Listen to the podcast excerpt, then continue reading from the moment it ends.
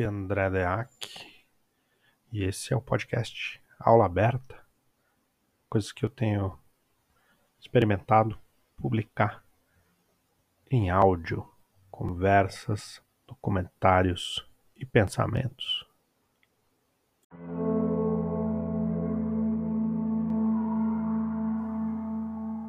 Se você clicou aqui para escutar esse episódio é porque você deve ter algum interesse em saber sobre o que é o antropoceno, ou já sabe mais ou menos o que é e está procurando ouvir alguma coisa a respeito, ou conhece o documentário Fragmentos do Antropoceno que a gente fez, eu e o Felipe Lavinhati, meu sócio lá na Liquid Media Lab. A gente faz documentários e eu estou fazendo uma experiência aqui de publicar o áudio que eu acho que funciona também. Porque são 30 minutinhos narrados pelo Leandro De Rico, que é um artista aí, amigo, narrador e ator. E esse documentário ele é parte do meu doutorado na Faculdade de Arquitetura e Urbanismo da Universidade de São Paulo, no curso de Design. Documentário sobre Smart Cities, é, cidades inteligentes, e sobre processos de colonização pela tecnologia. O documentário acabou sendo patrocinado pelo Café Filosófico, a gente trabalha lá para eles já faz mais de 10 anos. E é um tema, o futuro, a tecnologia, a humanidade, que está sempre em debate lá no Café Filosófico.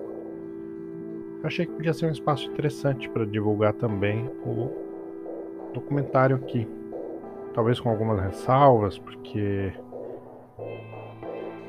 ele é uma colagem de imagens.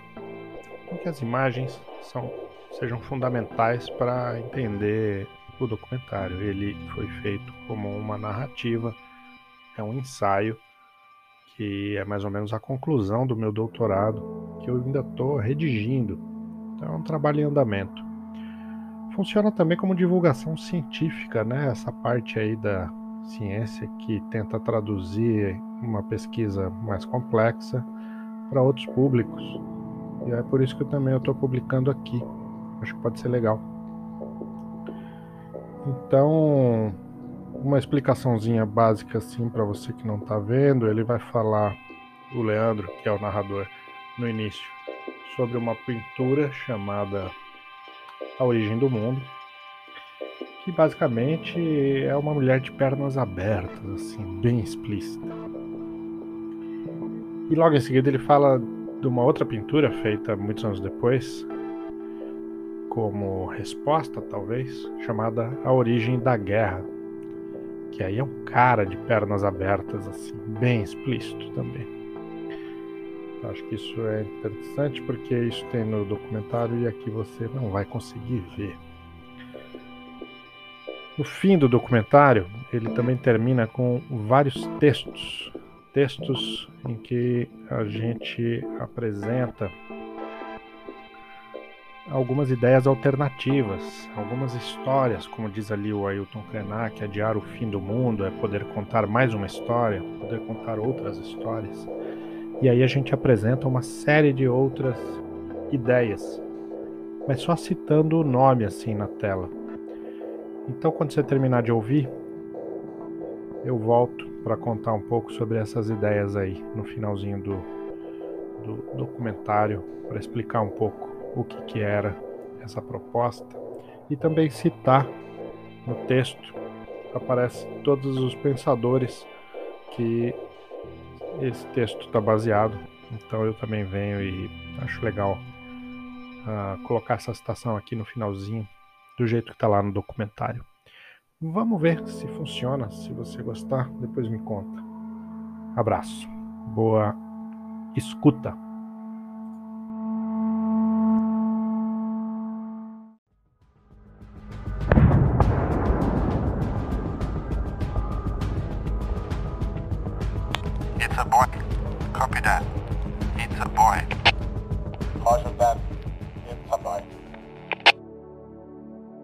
Os Estados Unidos detonaram a primeira bomba de hidrogênio do mundo, em 1952, o militar responsável pelo teste mandou essa mensagem: É um menino.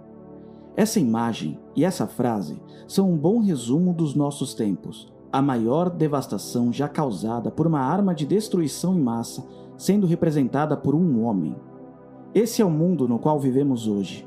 O mundo do homem. Uma visão masculina. Essa ideia de que quanto mais força, melhor. Poder concentrado. A capacidade de mudar tudo rapidamente. Destruir ou criar com o apertar de um botão. O desejo de se tornar uma espécie de Deus. Talvez você conheça esse quadro chamado A Origem do Mundo, feito pelo realista Gustave Courbet em 1866. É um quadro erótico. Há quem chame de pornografia, não arte. De qualquer forma, essa obra foi a inspiração para essa outra, feita mais de 100 anos depois pela artista francesa Hollande. O nome dessa releitura com o homem no lugar da mulher foi A Origem da Guerra. O homem foi responsável por três guerras que tiveram impactos gigantescos para o planeta. As primeiras duas foram guerras chamadas quentes, com milhões de mortes nas trincheiras. Um conflito aberto entre vários países. A terceira começou ali pela metade do século XX e ficou conhecida como Guerra Fria. It is called a Cold War because armed forces, although used as a threat, are rarely unleashed, and blood is not spilled in the massive battles that we think of as war. Foi mais uma disputa de poder e visões de mundo do que propriamente um combate armado em nível mundial. Mas deixou marcas pelo planeta, talvez mais profundas que as anteriores. Quando a União Soviética implodiu, a utopia socialista parece que sumiu junto. O capitalismo defendido pelos Estados Unidos parecia que era o fim da história. Até hoje, é praticamente impossível imaginar o futuro sem ele. Essa narrativa de que o capitalismo é o ponto final do desenvolvimento humano talvez seja o principal fruto dessa guerra.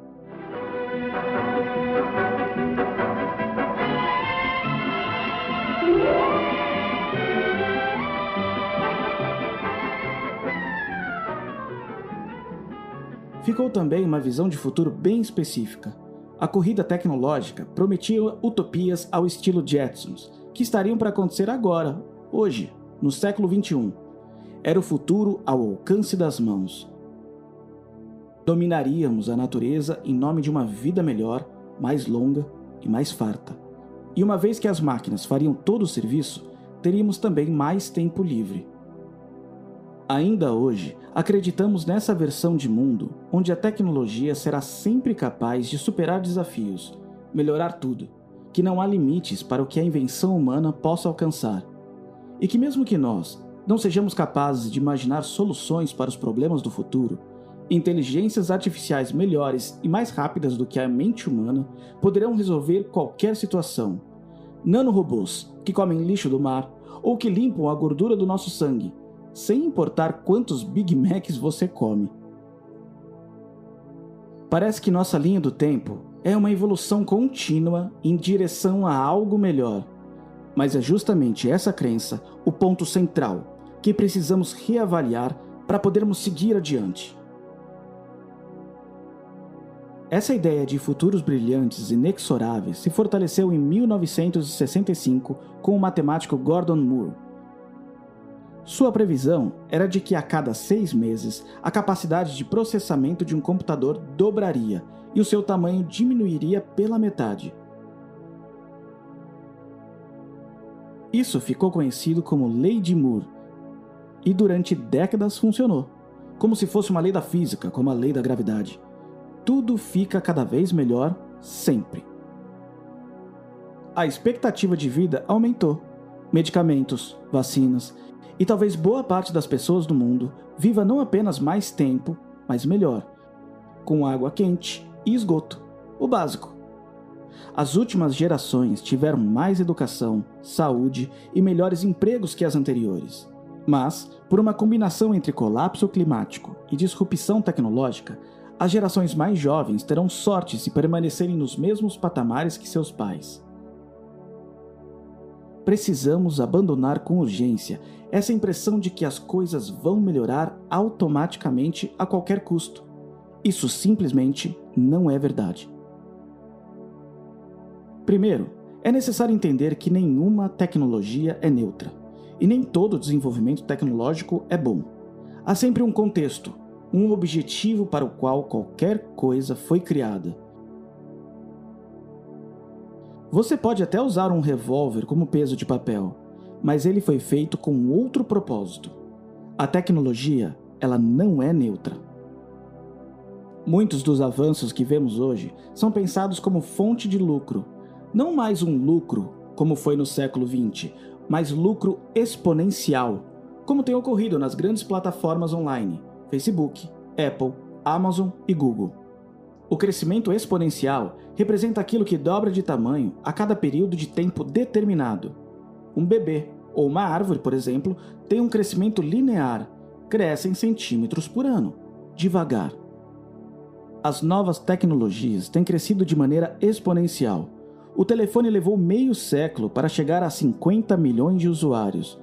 A televisão, 22 anos. O celular, 12. A internet, 7 anos. O Facebook, 4. O jogo para celulares Pokémon Go fez isso em 19 dias. Crescer de forma exponencial não é muito natural. Esse crescimento gerou alterações impactantes no planeta. Cientistas discutem se não seria o caso de dizer que entramos numa nova era geológica, uma era marcada pela ação humana no planeta. Essa era tem sido chamada de Antropoceno, a era do homem. O Antropoceno teria começado em algum momento do século XIX por volta da Revolução Industrial e teria iniciado um período de aceleração exponencial em 1945.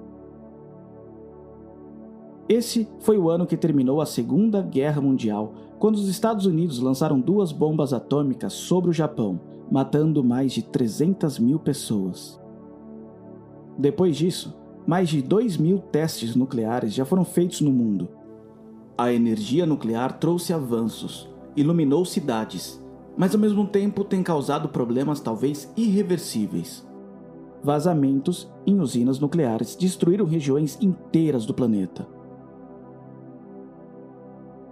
Além da energia nuclear, o planeta tem sido alterado pela poluição na atmosfera, pelo lixo nos mares, pelo consumismo e seu estímulo constante para que justamente se produza e se venda cada vez mais, gerando produtos descartáveis e impactos na natureza.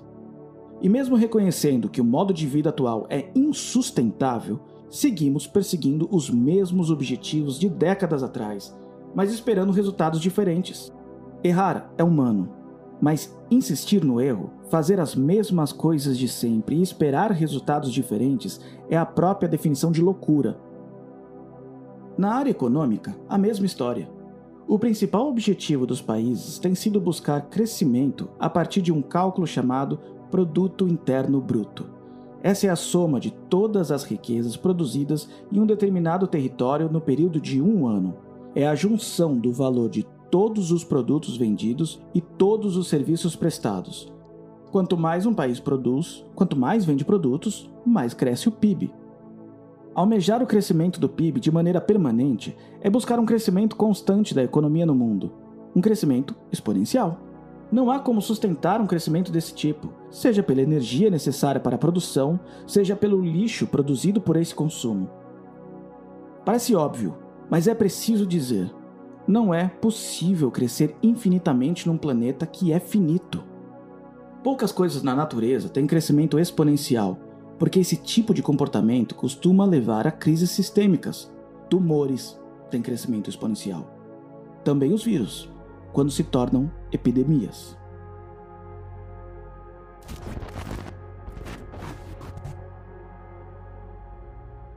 O ser humano é um animal social. Escolheu viver junto, em aglomerações. Mais que isso, depois que aprendeu a plantar comida, decidiu que ficaria num lugar só, em vez de andar pelo mundo sem casa fixa, o que trouxe mais segurança. Foi assim que começaram as cidades.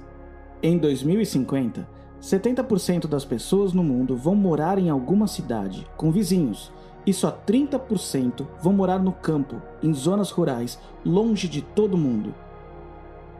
Na virada do ano 2000, existiam 371 cidades com mais de 1 milhão de habitantes no mundo.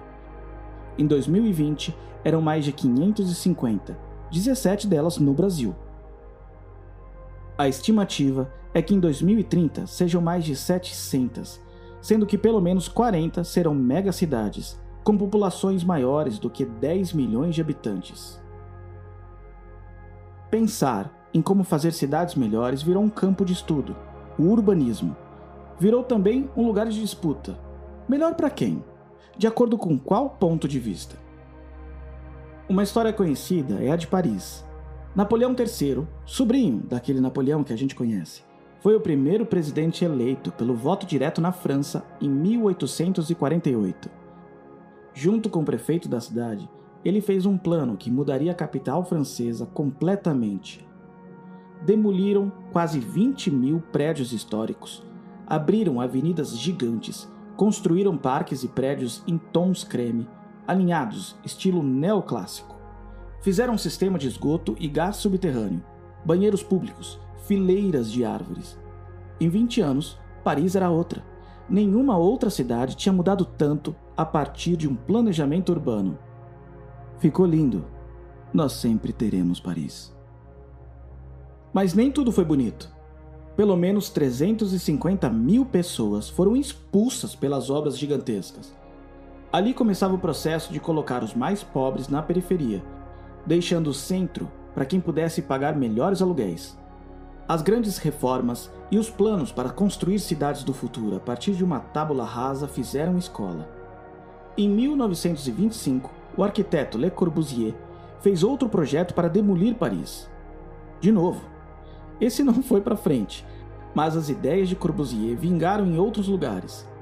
A sua visão futurista chegou ao Brasil e foi capaz de erguer uma cidade do zero, no meio de um deserto. Brasília, em 1957, era uma extensão de terra árida, deserta, onde tudo estava por fazer. Erguer uma cidade é uma tarefa gigantesca, árdua e ingrata. Mas Brasília nasceu das mãos de pioneiros, inspirados na mais profunda fé e dominados pelo amor sincero à terra. Brasília é uma utopia urbanística que deu errado. Foi pensada por técnicos da arquitetura moderna que imaginaram uma cidade em que ministros e porteiros viveriam em condições iguais, com uma gama de serviços ofertada para que ninguém precisasse se deslocar muito para ter acesso ao básico. Ao contrário disso, tornou-se um grande exemplo de exclusão, onde habitantes de maior renda per capita do país vivem na cidade planejada, enquanto bolsões de pobreza se formaram nas cidades satélites. Além disso, Brasília foi planejada para carros. Essa ideia de futuro e velocidade. Carros, hoje sabemos, não são exatamente o melhor futuro possível. Hoje, outros técnicos tentam propor novas utopias urbanas, e novamente a partir de uma cidade utópica que só eles pensaram. Agora são programadores e empresas de tecnologia que dizem saber como fazer cidades melhores.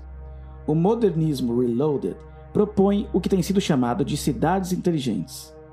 Não mais concreto, vidro e largas avenidas, mas cabos e fibra ótica, redes e, sobretudo, uma infraestrutura de softwares, monitoramento e captura de dados Segundo esses novos visionários, com dados e com mais informação, é possível criar um futuro em que tudo funcione bem. A propaganda de fato é linda. Como tornar cidades mais eficientes e resilientes para quem vive e trabalha nelas? Como as cidades irão atender às necessidades? A resposta é colocar a tecnologia e a inovação a serviço do cidadão. E a nossa empresa pode ajudar nesse caminho. Como? Nossa plataforma faz o diagnóstico e mapeamento de soluções para tornar as cidades mais inteligentes e eficientes.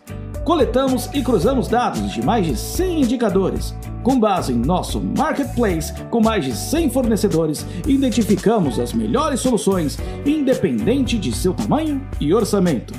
Nossos dados poderão inclusive antecipar problemas. Sua cidade pode ser mais inteligente. Acesse nossa plataforma e descubra como. Upgrade Your City. Mas há uma coisa que não está dita em nenhuma dessas peças publicitárias. O interesse das empresas de tecnologia não é apenas vender suas novas ferramentas para governos. Dizem que dados são o novo petróleo. A única diferença é que o petróleo vai acabar um dia. Mapear pessoas e processos de uma cidade toda é muito lucrativo. Só que dados não são petróleo. Dados não vêm da Terra. Dados são produzidos por pessoas, mesmo que elas não se deem conta disso. Uma cidade com milhões de pessoas pode ser uma grande oportunidade para quem lucra com dados, e megacidades podem ser mega oportunidades. Quem controlar os dados irá decidir qual tipo de democracia teremos, e inclusive se teremos democracia ou não. Um vídeo interno do Google defendia a seguinte hipótese: um mundo em que todos os dados fossem capturados poderia ser um mundo melhor Assim, governos ou empresas poderiam influenciar as decisões dos indivíduos de forma personalizada para criar uma sociedade melhor. Chamado de Google Ledger, seria como um diário de cada pessoa, com todos os lugares em que ela vai, o que escreve ou mesmo o que diz. O Facebook tem uma cláusula nos termos de uso que permite gravar o que você fala perto do celular sem que você saiba. Com certeza você já passou por isso receber um anúncio sobre um hotel depois de ter comentado com alguém que precisava tirar umas férias. Voltemos ao ponto central. As tecnologias não são neutras. Podemos ter uma cidade inteligente com carros que dirigem sozinhos, mas também poderia ser bastante inteligente reduzir a quantidade de carros, ter mais e melhor transporte público, que poluam menos de preferência. Sabemos que a tecnologia e a inovação podem servir ao lucro, aos sistemas de controle. Mas quais são as tecnologias possíveis para mundos melhores? Como seriam as cidades inteligentes para melhorar a vida das pessoas, gerar maior participação social, mais democracia? Quais tecnologias podem ajudar a salvar o planeta? Onde estão os Smart Citizens?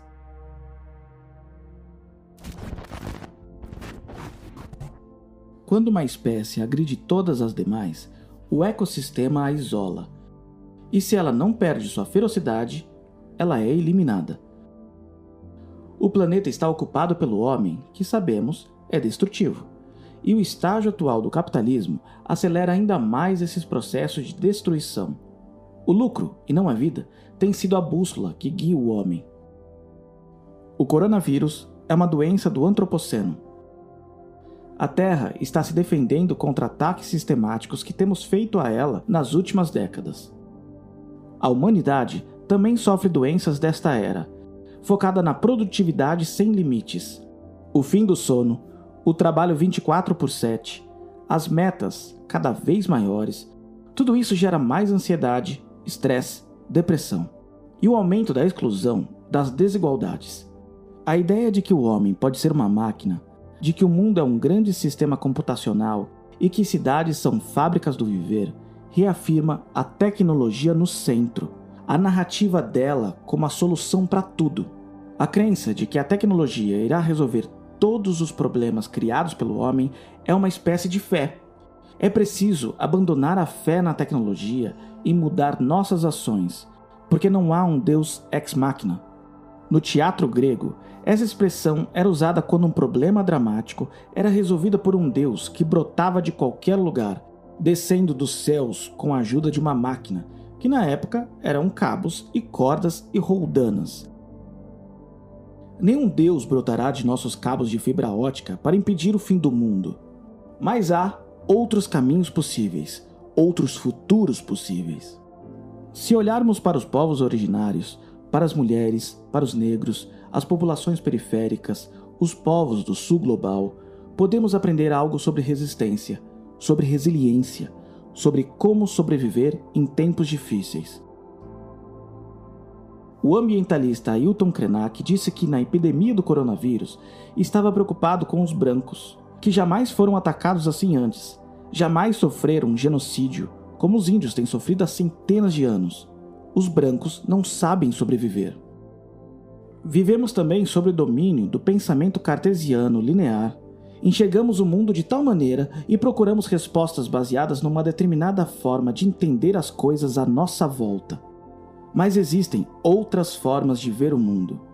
Existem outras tecnologias. Existem outras inteligências. Há duas formas de potência. A potência positiva é a potência de fazer alguma coisa. A potência negativa, ao contrário, é a potência de não fazer, a potência de dizer não. Não se trata de impotência, da incapacidade de fazer. Trata-se da afirmação do não. Negar-se a ir em determinada direção, negar-se a fazer o que é imposto. É preciso negar o mundo como nos está sendo imposto e inventar outros futuros possíveis. A ideia não é substituir uma forma de pensar por outra, inventar apenas um futuro possível e tentar fazer a disputa em relação ao que está posto. Não se trata de buscar uma única resposta. Não existe uma única forma. Todo problema complexo tem uma solução simples, óbvia e errada. Encontrar uma solução simples, objetiva, seria uma forma cartesiana, linear, masculina e antropocêntrica de pensar o mundo. O mundo é complexo e exige por isso um pensamento complexo. Não é certo substituir um mapa pelo outro. Isso ainda seria insistir no erro. Não existe um mapa, existem milhares de mapas. Não estamos sozinhos nesse planeta. Será preciso levar em consideração não apenas os humanos, mas os outros seres vivos que habitam este planeta. Para muitas culturas, não faz sentido falar a palavra natureza, porque tudo é natureza, inclusive nós. A visão que temos é que a natureza está lá, em alguma parte, e nós estamos aqui. Defender a natureza é defender nós mesmos, é lutar pela nossa própria existência. O ser humano só existe em relação com o outro, seja o outro o que for. O desejo de relação é um desejo de troca desejo de vida, de esperança. Se não tivermos isso, muito mais espécies vão desaparecer. E vamos com certeza diminuir o tempo da temporada humana na Terra. Desejar a vida é a única coisa que nos trará um novo futuro, com mais alegria. A pergunta que fica no ar e que sempre é feita é: mas então, o que podemos fazer? Existem pessoas fazendo muitas coisas em muitos lugares diferentes. Nenhuma é capaz de enfrentar sozinha a crise. Todas têm pontos fortes, limitações, contradições e semelhanças. São propostas em construção, complementares, capazes de fazer surgir outros futuros. Contemos essas histórias e outras. Histórias diferentes podem nos mostrar futuros diferentes e adiar o fim do mundo.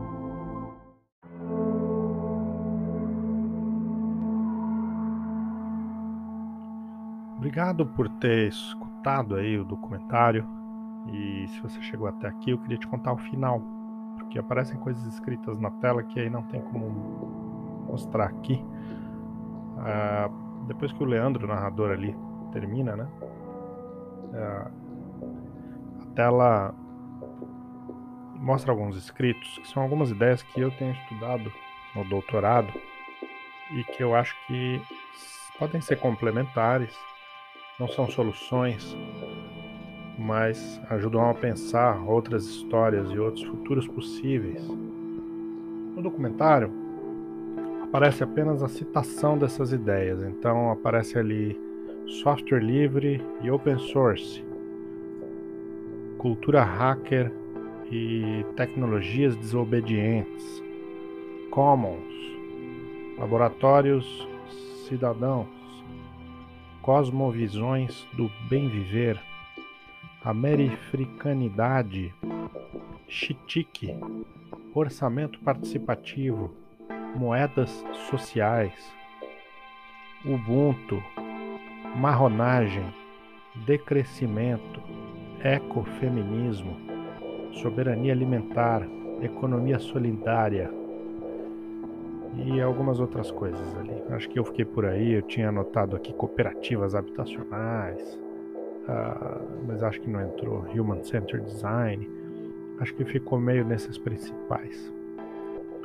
Muitos você deve conhecer, outros você não deve ter ouvido falar, porque eu, nessa pesquisa fui indo para outros lugares, sobretudo para o sul global, que é o que tem me interessado como lugares de solução.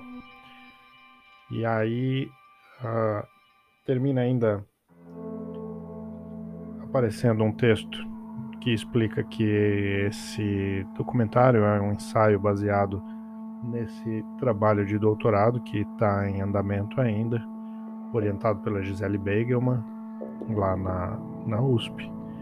E um agradecimento à pesquisa e ao pensamento de várias pessoas, que são citações às vezes bem literais, mas eu também escolhi não fazer disso um paper, né? Fazer um, uma coisa com citação e onde é que estava. Eu botei todo mundo junto.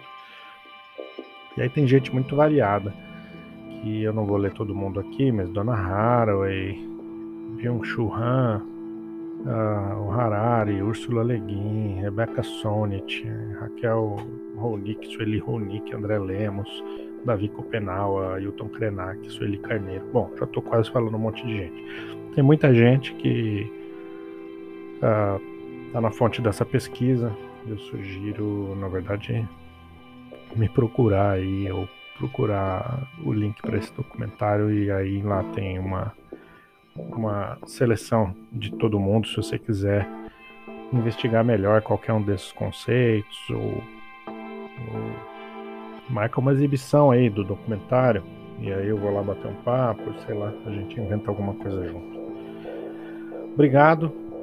O documentário teve apoio do Instituto CPFL, patrocínio da CPFL Energia e apoio lá da Faculdade de Arquitetura e Urbanismo da USP. E de todo mundo aí, né, que participou, rascunhou, enfim, foi montagem é da produtora daquela, acho que vale a pena também, a edição uh, e pesquisa de imagens minha do Felipe das meninas lá da produtora daquela também. Digo meninas porque são alunas lá da ESPM, que abriram uma produtora e já estão fazendo coisas legais. Obrigado e espero que você tenha gostado. Me manda um alô aí se achou legal. Quiser comentar alguma coisa. Um abraço.